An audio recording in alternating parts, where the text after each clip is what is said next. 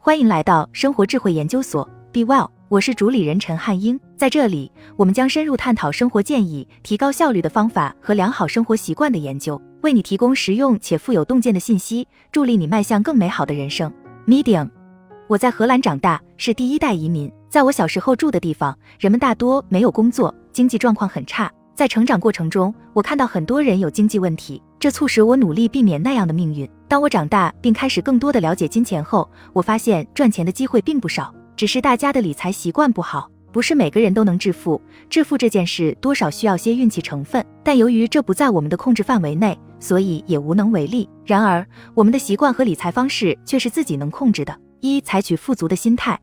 你是否生长在一个工薪家庭，总是担心自己有一天会花光钱？或者你是否是一个经常关注市场的投资者，害怕错过下一只热门股票？获得财务自由的第一个障碍是我们自己的心态。只有我们意识到自己错误的金钱观念之后，才能知道需要改正什么。其中一个主要的问题是，大多数人都持有一种匮乏的心态，他们目光短浅，认为自己永远无法积累财富。这种心态是不好的。相反，要有富足的心态，要成为创造者而不是消费者。对我来说，这才是真正的富足。你可以从无到有。消费者不会变得富有，因为他们只知道如何花钱，而且经常把钱花在没有内在价值的无用东西上。相反，创造者会创造一些人们愿意为之付费的有价值的东西，比如数字产品或服务。当你拥有市场需要的技能时，就可以创造价值并获得另一种收入。二、深刻了解自己的财务状况，发工资、花钱，然后等待下一个发薪日，这是一种常见的生活方式，一直到你退休。我以前也是这样的。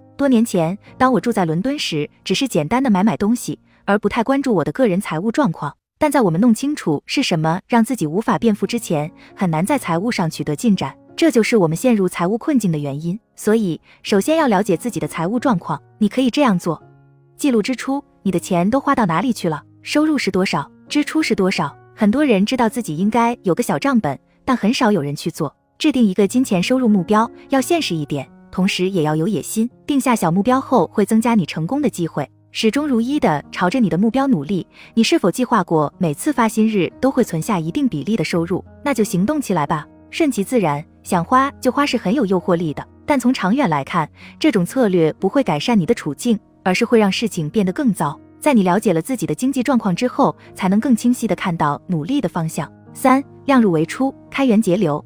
我不喜欢过度做预算，因为这会让生活变得更复杂，压力更大。我只是量入为出。我知道，如果花的比挣的少，就能存下钱。但老实说，这是唯一省钱的方法。你以后可以用这笔钱来投资，增加自己的财富。在节流的同时，也要懂得开源。没有人愿意一辈子都住在宿舍里，每个人都想买得起更好的东西。所以，我们需要多赚钱，拥有多种收入流，可以帮助我们更快地变得富有。事实证明，依赖单一收入来源是一种非常危险的策略。所以，生活要量入为出，但同时要想办法不断增加自己的收入。最终，总有一天你能够负担起想要的浪漫旅行或奢侈品。四，把储蓄和投资过程自动化。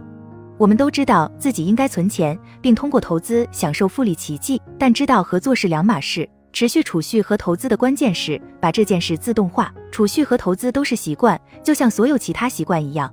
当行为变得自动发生时，它就会持续更长的时间。我用三个银行账户来执行储蓄和投资策略：一、普通账户，我把日常零用钱放在这个账户里，用来买杂货、必需品和其他小件物品，账户余额从不超过八百美元，这可以防止我冲动购物。二、固定成本账户，这个账户是用来付抵押贷款和固定账单的，包括我所有的固定开支，这也能让我可以随时清楚的看到自己的生活成本。三、储蓄账户，我在这个账户里存了六个月的开支作为应急基金。如果你开始投资了，也可以设置一个自动转账，每月把一部分钱打到投资账户上。五、不要活在严格的预算之中。